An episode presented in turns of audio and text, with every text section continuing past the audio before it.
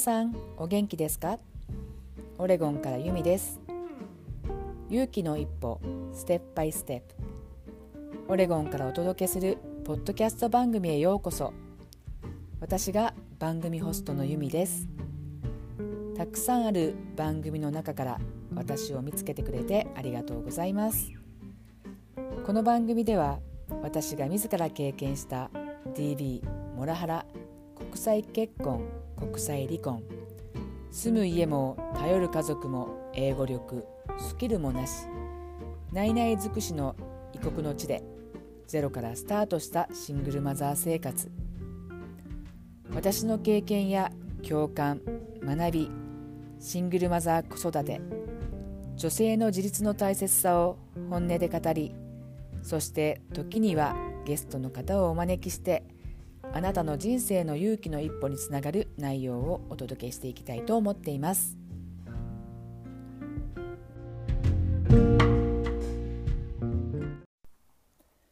皆さんお元気ですか？オレゴンからユミです。エピソード17です。と2週間ほどちょっとお休みというかあの配信ができませんでした。私のねインスタグラムをフォローしていただいている方はご存知の方が多いと思うんですけど実はコロナに感染していました。と今日はねいつもとちょっと内容を変えて私のこのコロナの感染この2週間ちょうど今日で症状が出てからまるっと2週間です。とちなみにえー、と今日は3月の8日火曜日です。それをね少し皆さんとシェアしたいなとか思ってレコーディングをしています。でこれもねコロナになってから初めて自分が行動的っていうか何かができたのが今日が初めてです。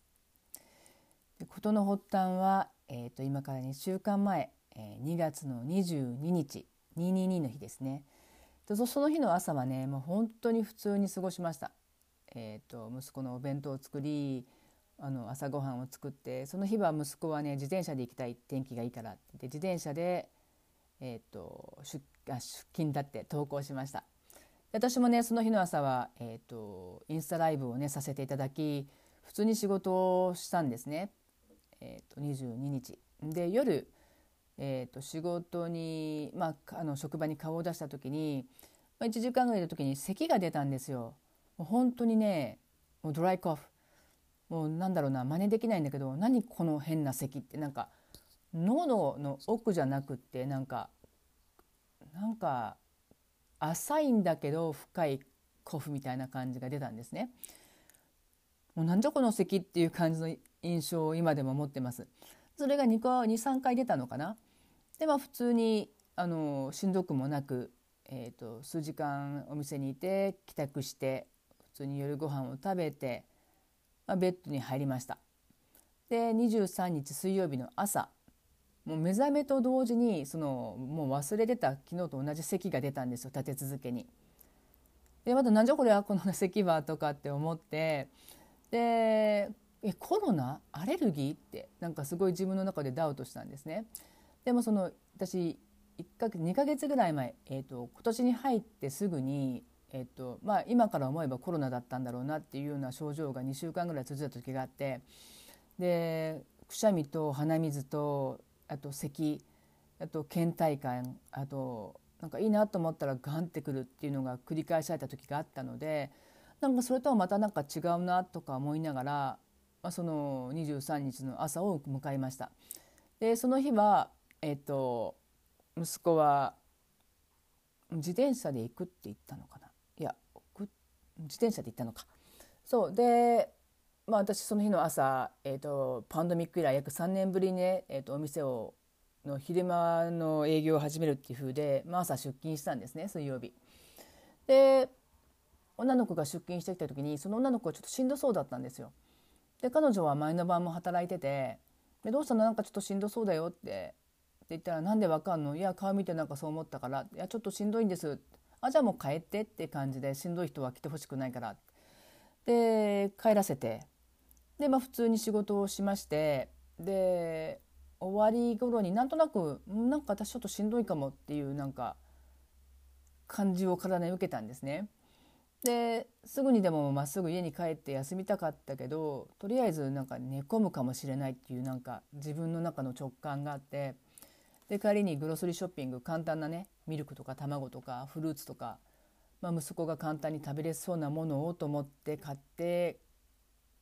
帰ってきました。でそれが3時ぐらいだったのかな。で熱を測ったらですねなんと38度ありました。でその時点であやばいなとか思ってえっとまあ仕事でとにかくできることを、まあ、電話で済ませてマスクして手袋して家の中自分が触ったところとかをまず消毒しました息子が帰ってくる前に。で換気を良くして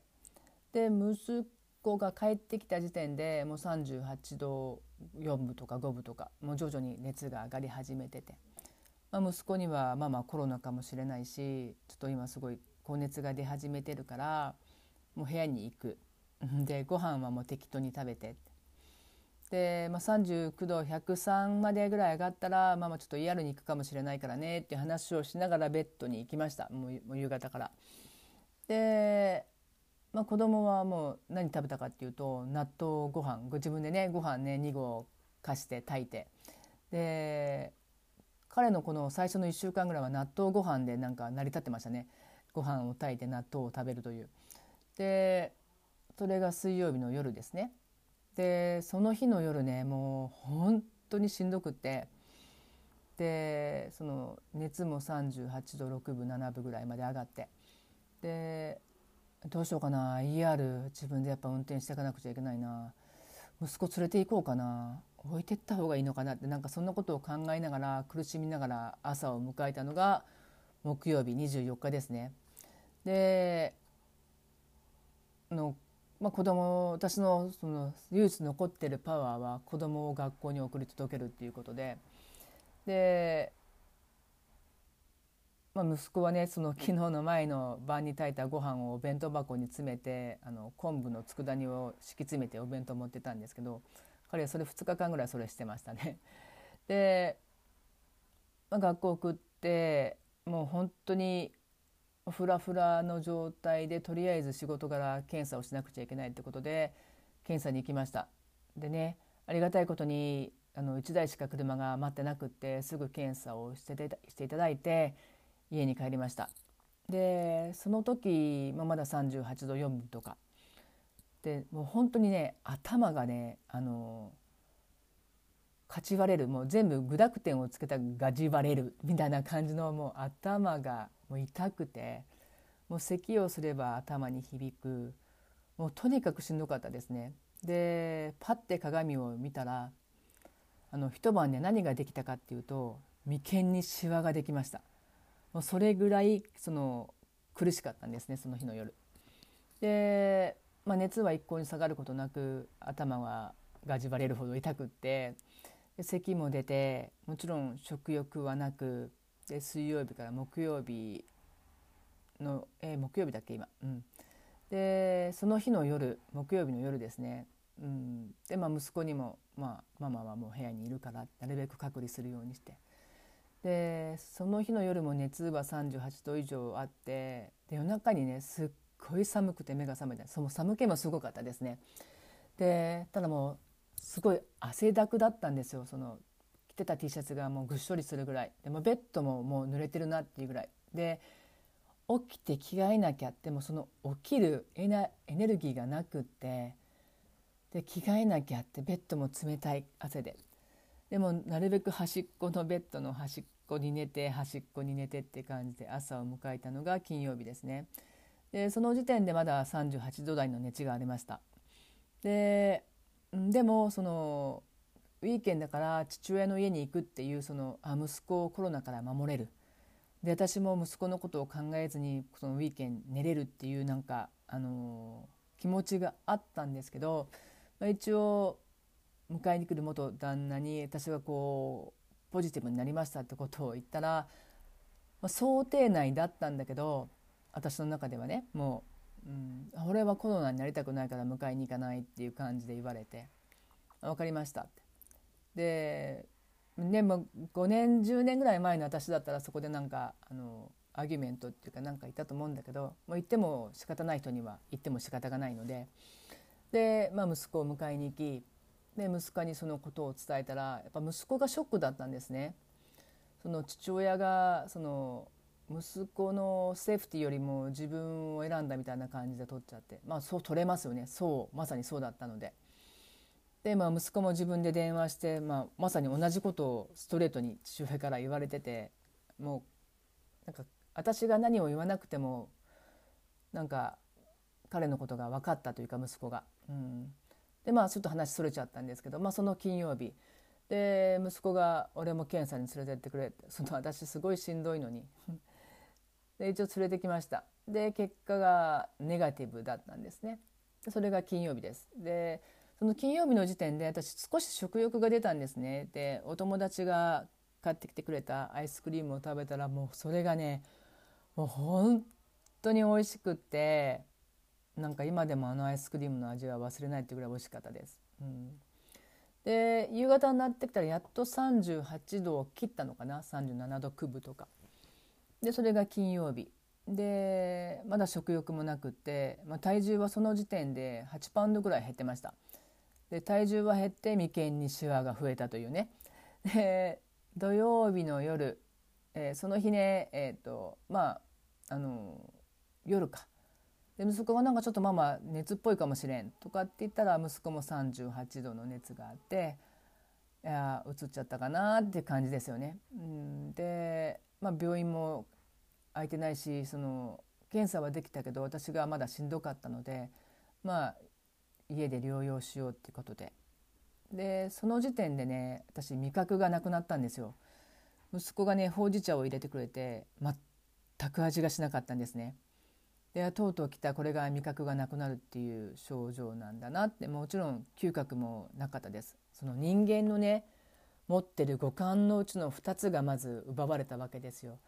もうその時点で私はもうあのほら聞くことも嫌だったしなんか目で何か見ることも嫌だったしっていうのがあったからね。もう恐ろしいなと思いながら。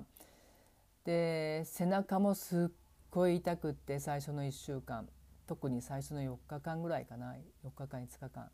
背中その、えーと、肩甲骨の裏っていうかもう胸の裏側が痛くて。あと二の腕とか肩とかもすごい痛くて私は CBD オイル CBD クリームをすごい塗ってましたね。気休めだったのか分かんないけどとにかく何か塗らないとあの寝れないとかっていうぐらいの痛さでした。で その時点でまだ咳もあったし頭痛もあったし食欲不振っていうのもありました。で土日、まあ、過ごして月曜日、まあ、息子のドクターアポイメントを取ってまあ、その時点でもまだ私の体力は全然戻っていなくってもうなんか表現できない倦怠感というかもうしんどくって。でドクターアポインメントを取る時にその私はこう感染してますってどうすればいいんですか？でも連れてくのは私しかいないんですって感じで。ただまあ駐車場に着いたらあの連絡ください。別の建物に案内しますっていう風で。で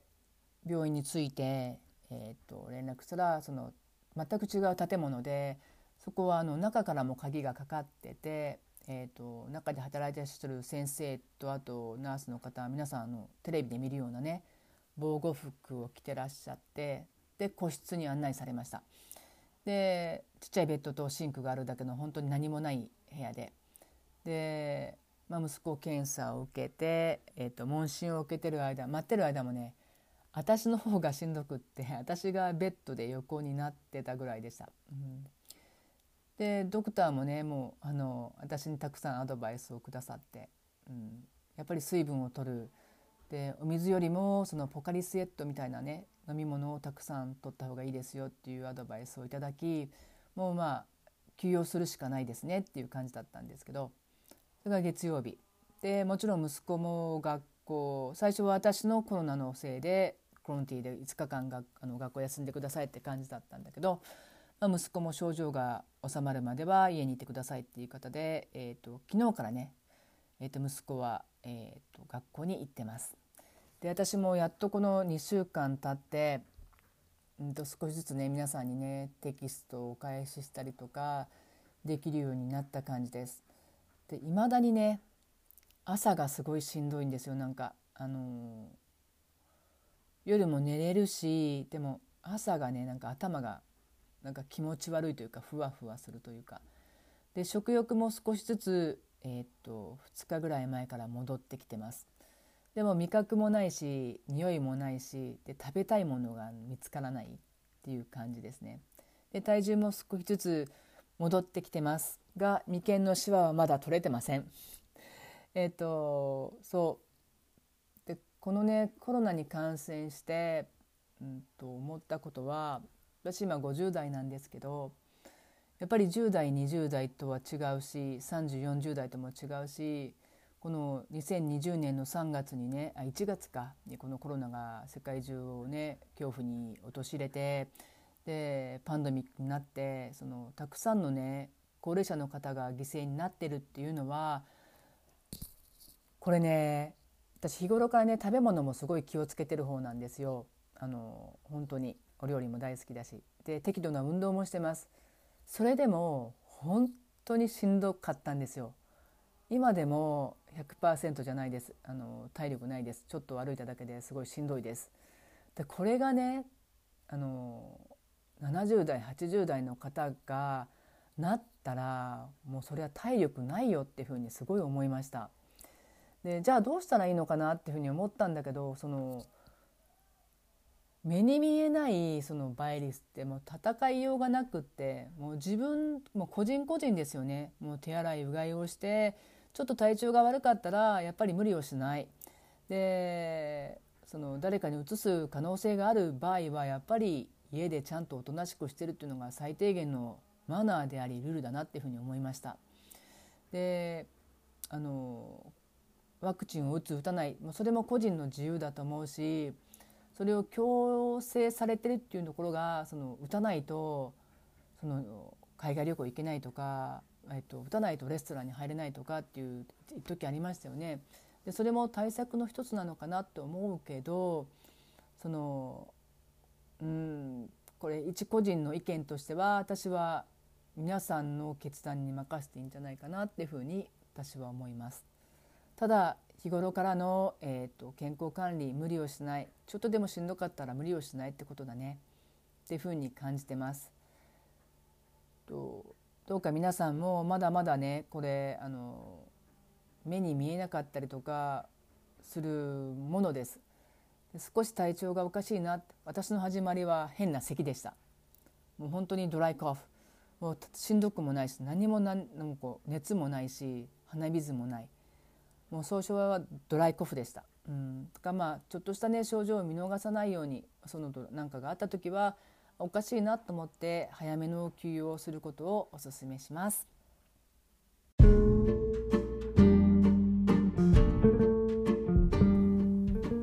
今回も最後までお付き合いいただきありがとうございました。とね